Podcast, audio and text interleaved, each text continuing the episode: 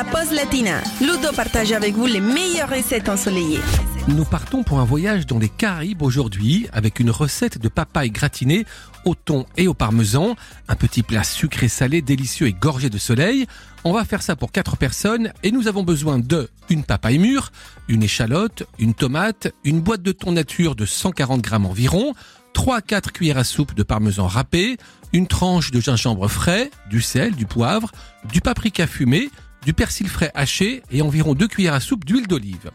Pour commencer, vous allez préchauffer le four à 200 degrés, couper la papaye en deux, retirer les graines et récupérer la chair à l'aide d'une cuillère, couper cette chair grossièrement et mettre les coques de côté.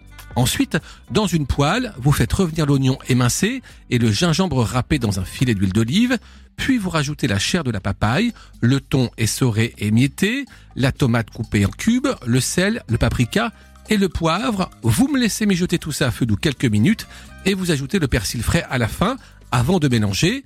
Vous remplissez les coques des papayes, vous parsemez par-dessus le parmesan. Si vous voulez, vous pouvez faire un petit mélange parmesan chapelure.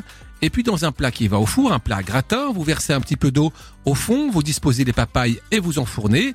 Vous allez cuire environ 20 à 25 minutes et servir ça chaud avec une petite salade verte, des carottes râpées ou même une salade de concombre.